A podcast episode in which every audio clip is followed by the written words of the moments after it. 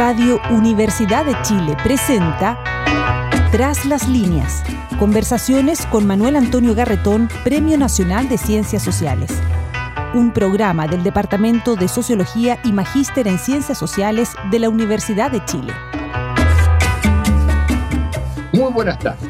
Bienvenidas y bienvenidos a Tras las líneas, el primer programa del año 2022 y que iniciamos nuestro tercer año de programa, que es el programa del Magíster en Ciencias Sociales y el Departamento de Sociología de la Facultad de Ciencias Sociales de la Universidad de Chile, donde nos juntamos todos los martes y en distintas plataformas posteriormente y ahora en audio y video para conversar sobre las tendencias de lo que ocurre en nuestra sociedad, de lo que afecta a nuestras vidas cotidianas, nuestra vida como comunidad, también los problemas que enfrenta el mundo en que estamos insertos, desde la perspectiva particular de las eh, ciencias sociales. Es una mirada que intenta ser científica, pero desde la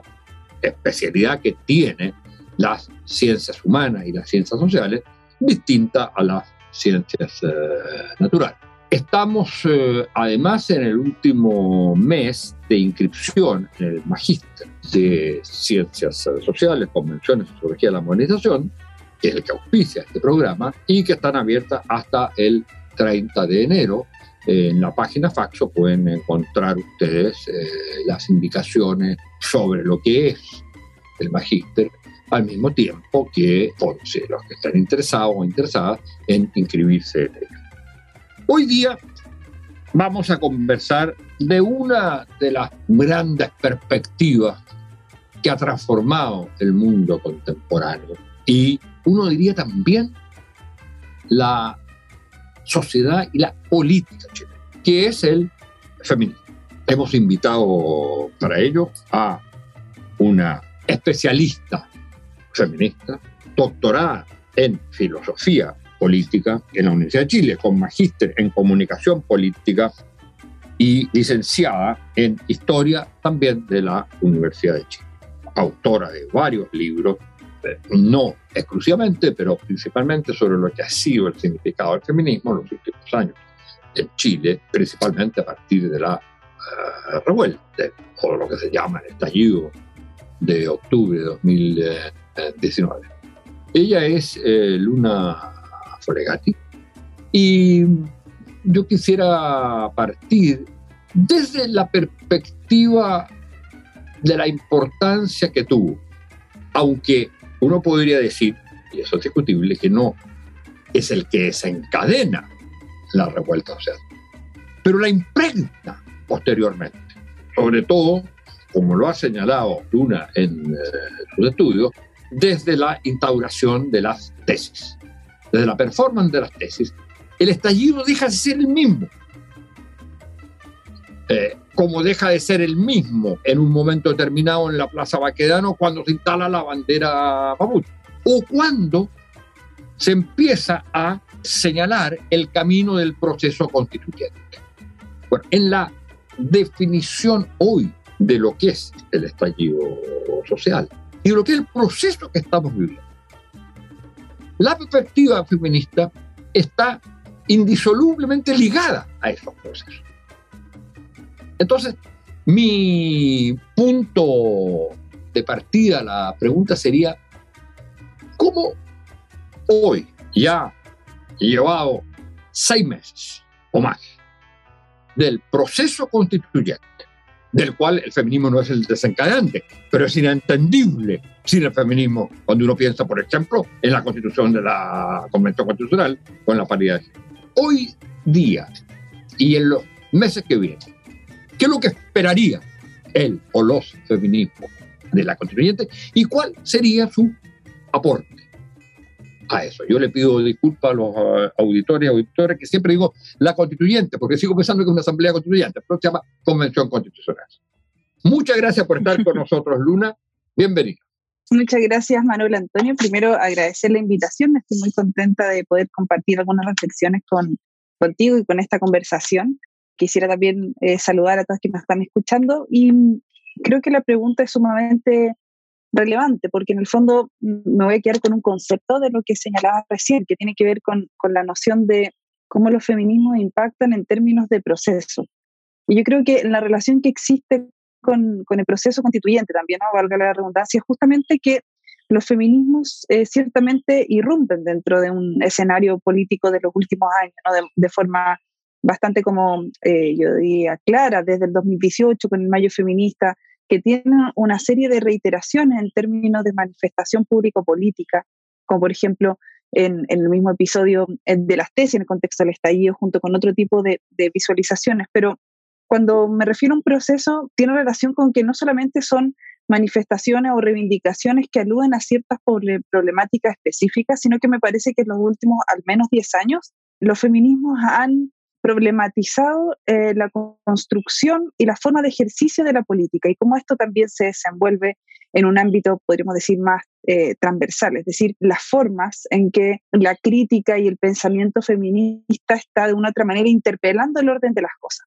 Entonces, la vinculación que existe en la constituyente me parece que es eh, un ejercicio donde eh, esta, esta interrupción y esta como crítica en términos de cuestionamiento feminista tiene un lugar y un asidero que es muy concreto y que justamente lo que va a hacer y lo que ha hecho desde el reclamo de la paridad que finalmente se acepta, ¿no? hasta, hasta los mecanismos en que se empiezan a proponer normativas, que ya hay conversaciones al interior del proceso constituyente, es que la perspectiva feminista y las problemáticas de género tengan un basamento eh, eh, fortalecido en términos de cómo nosotras estamos construyendo y definiendo las bases del sistema político. Entonces, cuando se incorpora una perspectiva feminista en términos de cómo se está ejerciendo, ¿no? desde, desde un espacio que es paritario hasta reivindicar y reconocer ciertos aspectos centrales, ¿no es cierto? Como por ejemplo que exista un, reconocimiento de eh, los trabajos de cuidado, ¿no es cierto? Que exista también un cuestionamiento y una, un reclamo en relación al derecho a vivir una vida libre de violencia, o por ejemplo, a eh, las recientes normas ¿no? populares que han suscrito distintas eh, organizaciones que han levantado cierto una serie de firmas, la de aborto, o la que es conocida como la de aborto, ya, ya cumplió ¿no es cierto? las 15.000 eh, firmas necesarias para que sea promocionada. Tengo entendido que está como 20.000. Tengo entendido que está como 20.000. Exacto. Entonces, es muy interesante eso porque justamente ya no solamente los cumplió la semana pasada, sino que los rebasa y eso implica que eh, los feminismos están, por un lado, construyendo eh, y, podríamos decir modificando la forma de construcción del sistema político, o sea, irrumpen, transforman, modifican, eh, construyen una arquitectura político-institucional. y por otro lado también... termina, te quiero hacer la pregunta. claro, y, y por otra parte también implican de que ha sido un proceso donde el movimiento social feminista, ¿no? el movimiento estudiantil feminista también ha, me parece que, eh, irrumpido en la arena institucional. Entonces, muchas de las cuestionamientos y, un poco yo diría de las distinciones o las tensiones que han habido durante los últimos 30 años en la historia de los movimientos feministas también tienden a reconfigurarse con, por ejemplo, el acceso a, voceras de eh, organizaciones y movimientos feministas importantes en el espacio constituyente. Entonces, ahí hay un lugar que es interesante porque justamente un momento donde este proceso de acercamiento y de cuestionamiento a la política desde los feminismos empieza a tener un correlato en términos de la institucionalización de reivindicaciones históricas por parte del movimiento y por otro lado también el ejercicio de la política desde otros lugares que no necesariamente han sido los partidos tradicionales. Ahora, una cosa, yo creo que eso es eh, básicamente es indiscutible. Pero uno podría hacer la reflexión, bueno, pero claro, están hablando de toda la sociedad al hablar de las mujeres. O sea, no es solo el, eh, digamos, el 50%, no es solo una reivindicación de mujeres, es también porque eso transforma la sociedad y eso es lo fundamental. Y eso uno lo entiende bien cuando piensa en los temas que tú has tocado. Por ejemplo, el tema de los derechos reproductivos, eh, el, tema del eh, trabajo, la redefinición del trabajo, incorporando el tema del cuidado. Uno diría, ahí no hay duda. Pero si uno le preguntara a una feminista, dígame, ¿cuál es el aporte específico, la perspectiva específica que tendría el feminismo a una discusión, por ejemplo, sobre el régimen político. Eh, es decir, no hablo del sistema político al cual tú te referías, que te referías a la política en general, sino el régimen político. O sea, esta discusión sobre parlamentarismo, presidencialismo, semipresidencialismo, etcétera, toda la discusión que pareciera ser que partió muy parlamentarista y que ahora está derivando más hacia uno lo que llaman un presidencialismo atenuado. Ese, por ejemplo, es un, eh, es un punto. Y el otro, para poner dos ejemplos, la otra gran cuestión, digamos, la gran crisis de la humanidad hoy es el tema medioambiental. ¿Cuál es la perspectiva feminista desde, desde el feminismo sobre la crisis, digamos, medioambiental? ¿Cuál es el aporte que hace ahí? Son dos temas que van a estar presentes en la, ahora cuando se empiezan a discutir las normas. Bien, creo que es, bueno, con, respecto al primer tema, a mí me parece que hay un, digamos, una propuesta de, un articulado, ¿no? una norma que está siendo trabajada hoy por, las constituyentes feministas, que son de distintos como agrupaciones o conglomerados que se han eh, reunido para desarrollar algunas propuestas. Y también han habido otras, eh, digamos, eh, de estos espacios donde la ciudadanía puede ir a, desarrollar y plantear algunos cuestionamientos donde también académicas feministas han señalado una necesidad de empezar a posicionar el concepto de democracia paritaria. Y ese es, eh, yo creo que uno de los puntos importantes en los cuales eh, se puede eh, incorporar y uno podría decir que no es necesariamente que una línea o un, podríamos decir, algún tipo de feminismo corriente, perspectiva o posicionamiento político feminista vaya a instalar una visión sobre el sistema político, sino que corresponde también a una forma en que se instala una perspectiva donde empieza a haber una profundización en relación al acceso a una igualdad sustantiva, ¿no? lo, que, lo que se ha ido en, en, ese sentido de poder no solamente concretar una, una disputa en igual términos entre hombres y mujeres para el acceso a los cargos de elección popular, sino que también en la misma institucionalidad existan principios que puedan asegurar la participación en igual medida de las mujeres dentro del ejercicio de la política y de su, y de su institucionalidad. Entonces, la democracia paritaria es un, es un desafío, yo creo, es un horizonte que se está planteando en la Constitución actualmente, que tiene distintas eh, bases, ¿no? que provienen, por ejemplo, desde eh, los mismos derechos internacional, a través de los, los, mismos tratados que ha suscrito el Estado chileno, pero también con la necesidad histórica del movimiento feminista de eh, que las mujeres se incorporen no solamente en una igualdad que sea nominativa, sino que también en un, en un ejercicio cotidiano y, y diría como más eh, concreto y material del poder, del poder político. Eso está en proceso y me parece que cuando se logre, ¿no? cuando efectivamente se presente un articulado con esas características, va a ser eh, un paso importante en términos de cómo estamos planteando eh, las nuevas eh, formas de, ejercer y administrar el Estado, ¿no? De, una forma que también es distinta y que plantea desafíos en términos a la pluralidad de quiénes son aquellas personas que tienen o que están posicionadas dentro de ciertos puestos en términos de la toma de decisiones. También es justamente un, yo creo que una forma en que Chile está tratando, y por lo menos el proceso constituyente también lo es así, de poder concretizar, no materializar, eh, tener una lectura quizás más pragmática de aquellos principios feministas que no muchas veces tienen un asidero en términos de eh, la estructura del Estado, ¿no? La estructura del Estado que tiene a, reproducir ciertas formas donde, digamos, la, falta de acceso mantiene la estructura de un sistema patriarcal que justamente dentro de esta iniciativa donde aquello se tiende a, a, poder como cuestionar o poder superar de una manera también, digamos, desde, desde una transversalidad en la lectura del poder. Ahora, hay un punto ahí que, que yo creo que es eh, bien eh, bien clave. Uno puede decir la paridad en los organismos colegiados, en todos los organismos colegiados, eh, partiendo por supuesto por el Parlamento, ¿cierto? Pero también podría decir los gabinetes, etc. Y puede decir también en el caso, que yo creo que es fundamental, del Poder Judicial, donde debiera haber también el principio paritario, no solo en la Corte Suprema, sino a través de todos los, eh, de todos los juzgados. El punto es, ¿qué pasa en un sistema político con los cargos unipersonales? Se podría pensar en una fórmula, que puede ser muy complicada, pero que es en la alternancia. Dejemos por el lado la presidencia, pero vámonos a, las alcaldías. Por.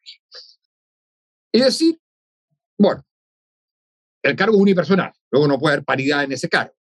Pero lo que sí es que si el año A, en la comuna tal, el alcalde fue hombre, en el año, cuatro años después, tiene que ser candidatas a alcalde solo mujeres.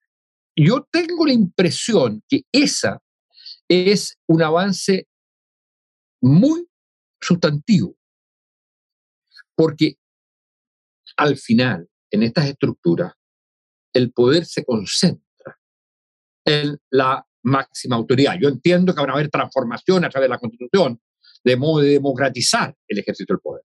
Pero, ¿qué opina de una fórmula como esa? Bueno, yo creo que justamente el desafío ahora ver las la fórmulas en las cuales esto se puede implementar, pero hay algunas, eh, yo diría como líneas o, bases que se pudiesen, yo creo que generar un acuerdo en relación a cómo se va constituyendo la misma eh, normativa ¿no? de la democracia paritaria que tiene que ver con, yo creo que dos principios muy básicos, que primero es eh, alcanzar el 50% de mujeres, ¿no? O sea, que en el fondo sea el 50% en todas las instituciones del Estado, eso es decir, en, en aquello que eh, va a, ir como construyendo y se van rellenando, ¿no es cierto?, los cargos, pero también eh, que, esa, que exista una participación paritaria en los espacios de, vinculación de la sociedad civil de la ciudadanía en las distintas instancias que tiene, eh, digamos, de, acceso y de manifestación por ejemplo, en los consejos de la sociedad civil que tiene algunos ministerios, los órganos municipales. Es decir, hay que plantear como los dos sentidos, ¿no? Un sentido que sea desde el punto de vista de, los cargos y un otro en el sentido de la participación. Y para eso, obviamente, se va a requerir eh, promocionar, ¿no? O sea, generar las instancias para que las mujeres puedan, en el caso de que no estén cumpliendo con esa norma, ¿no? acceder a, ese espacio político, ¿no? Y, y, ello también requiere un proceso, podríamos decir, como de, de generar las instancias de educación, de pedagogía de carácter feminista.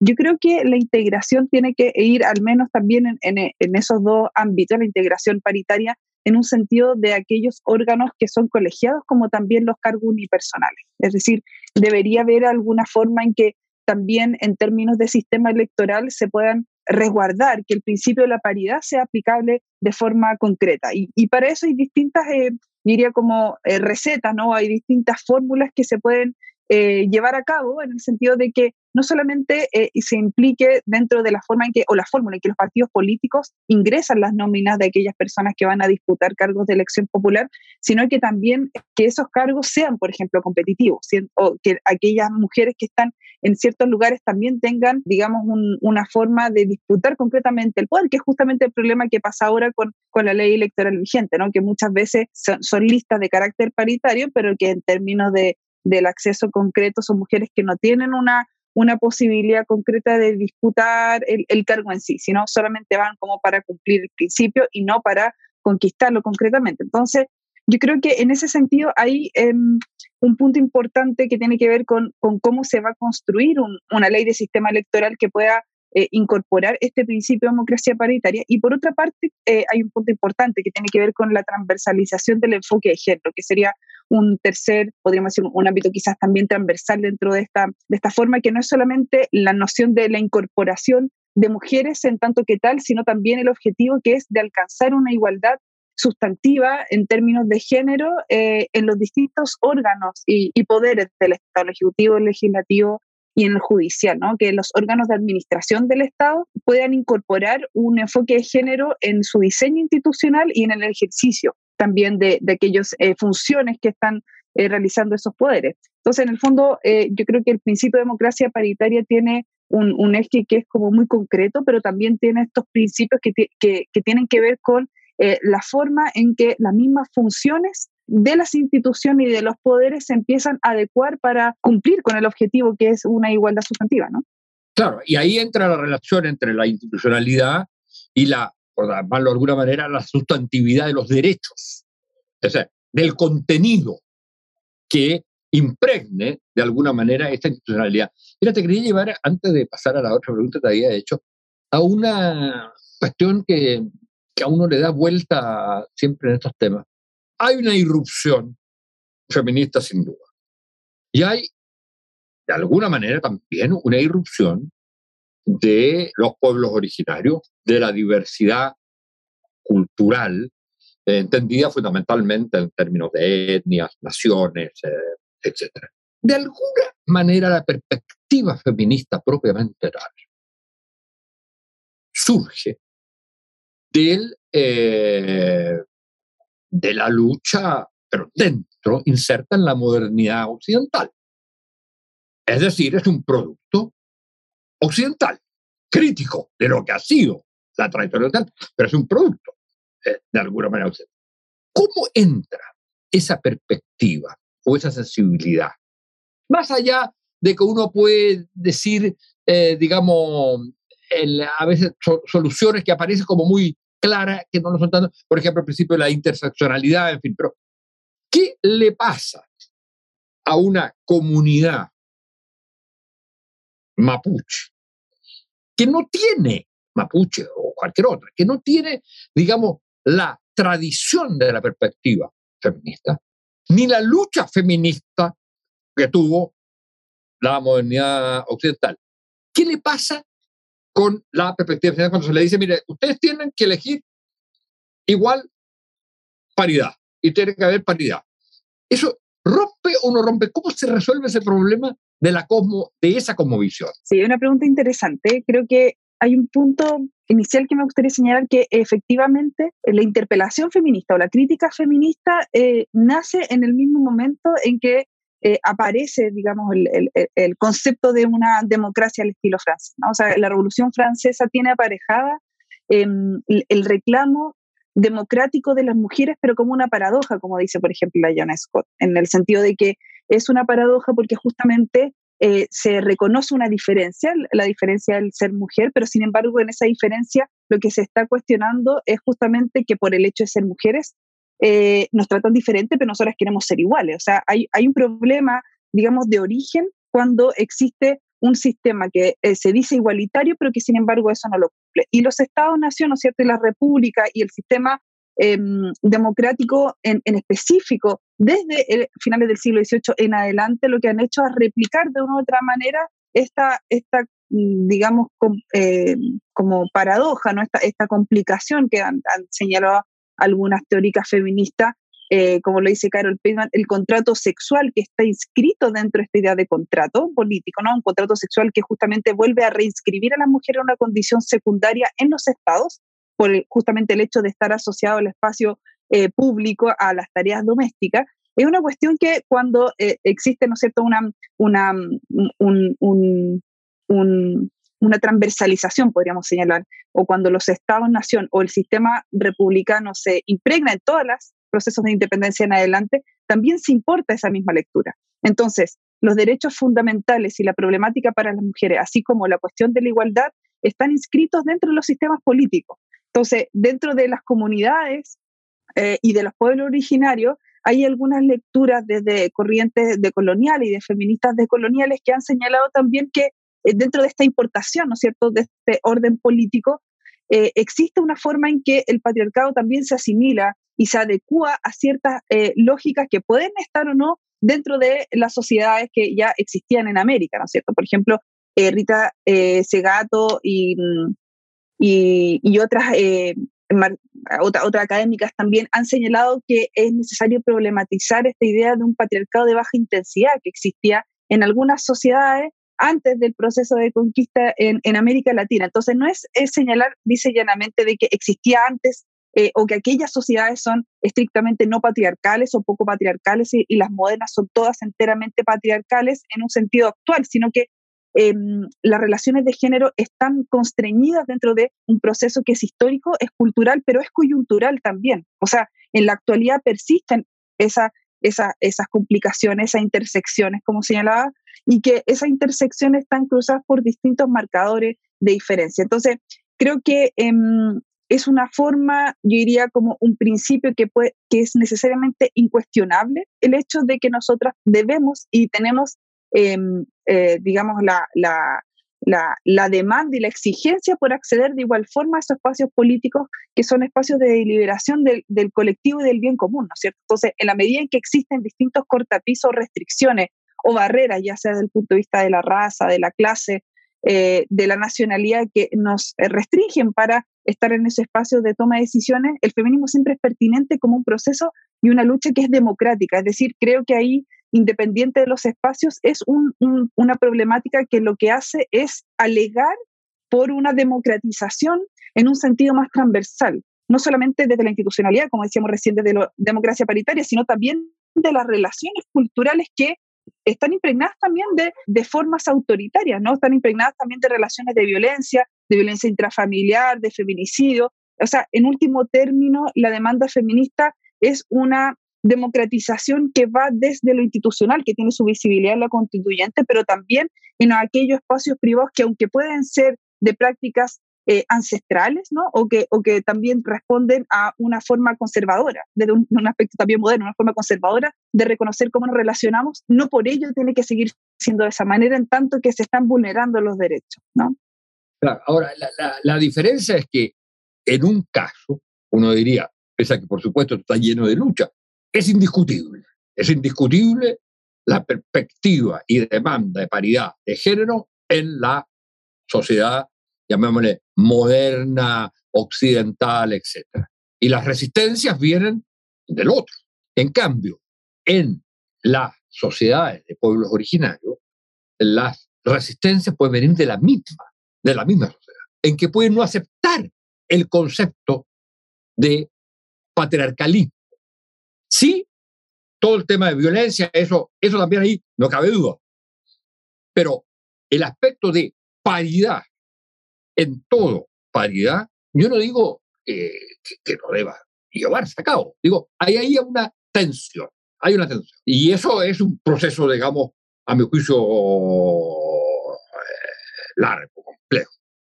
Eh, pero eh, quería terminar, porque ah, tenemos que terminar, con el preguntándote cuál hoy día en el tema fundamental y en lo que se va a discutir en la Constitución sobre el tema medioambiental, como el tema central, yo creo, uno de los temas fundamentales, que también tiene que ser impregnador del conjunto. No, es solo un articulado, no es solo un artículo, tres o cuatro artículos sobre el medio ambiente.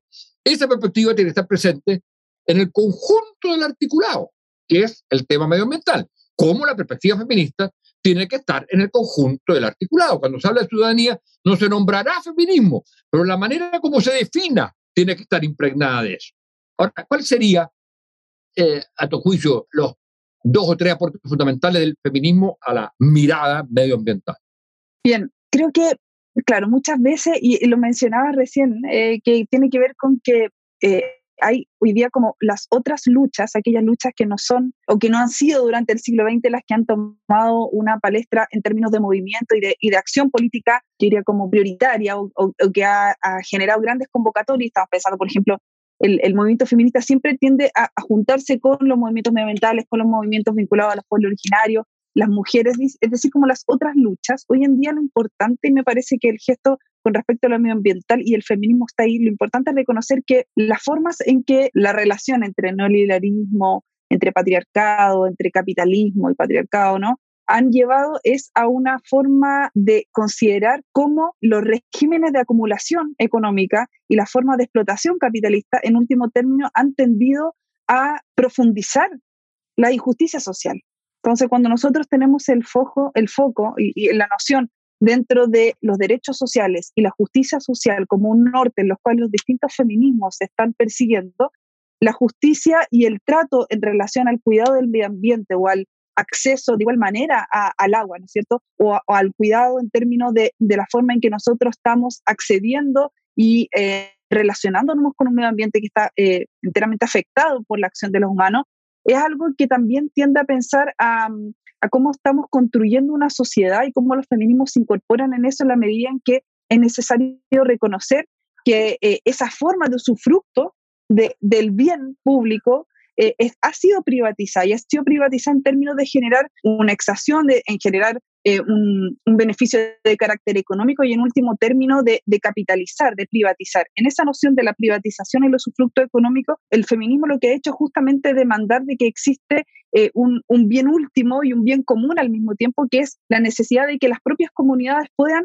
y tengan el derecho a administrar, a resguardar, a cuidar y a convivir dentro de un espacio de naturaleza sin considerarlo un espacio de segundo orden o como algo que es solamente eh, accesorio, sino que está intrínsecamente relacionado con la forma en la cual las personas nos desenvolvemos. Entonces, América Latina en este sentido ha tenido una trayectoria importante dentro de los feminismos eh, o de los llamados ecofeminismos también, o feminismos vinculados a los feminismos comunitarios en Bolivia, por ejemplo, que tienen esa relación entre el espacio, entre la relación eh, con la tierra, ¿no es cierto? Y la relación entre nuestras propias pueblos originarios. Yo creo que ahí hay mucho que aprender también de la forma en que, como hablamos antes de la modernidad, la modernidad también ha tendido a establecer una cierta jerarquía en términos de aquellos aspectos en los cuales, eh, al parecer, eh, la racionalidad tiende a, tener como un ámbito de hegemonía y a, yo diría, como, como desaprender de importancia otro tipo de reivindicaciones y manifestaciones. Y, y, en ese sentido, yo creo que los feminismos tienden justamente a, volver a posicionar en un registro también político aquellas demandas que, que apelan a una, a una justicia social, que es, por ejemplo, lo mismo que ha dicho en otros términos también Nancy Fraser, ¿no es cierto? La idea de justicia es una cuestión que hoy día está vuelto en disputa y es algo que también tiende a cuestionar desde otros límites las formas de acumulación económica. Bueno, muchas gracias, Luna. Tenemos que terminar. Muchas gracias por esta conversación eh, sobre lo que hoy es y aporta el feminismo o los feminismos en términos de, sobre todo, nuestro proceso constituyente. Me hubiera gustado ver cómo veías esto en términos del próximo gobierno, pero se nos acaba el tiempo y eh, te agradezco mucho tu presencia acá y muchas gracias también a ustedes, señoras y señores auditores y auditoras, por eh, haber estado con nosotros. Muchas gracias. Muchas gracias por la invitación. Radio Universidad de Chile presentó Tras las líneas. Conversaciones con Manuel Antonio Garretón, Premio Nacional de Ciencias Sociales. Un programa del Departamento de Sociología y Magíster en Ciencias Sociales de la Universidad de Chile.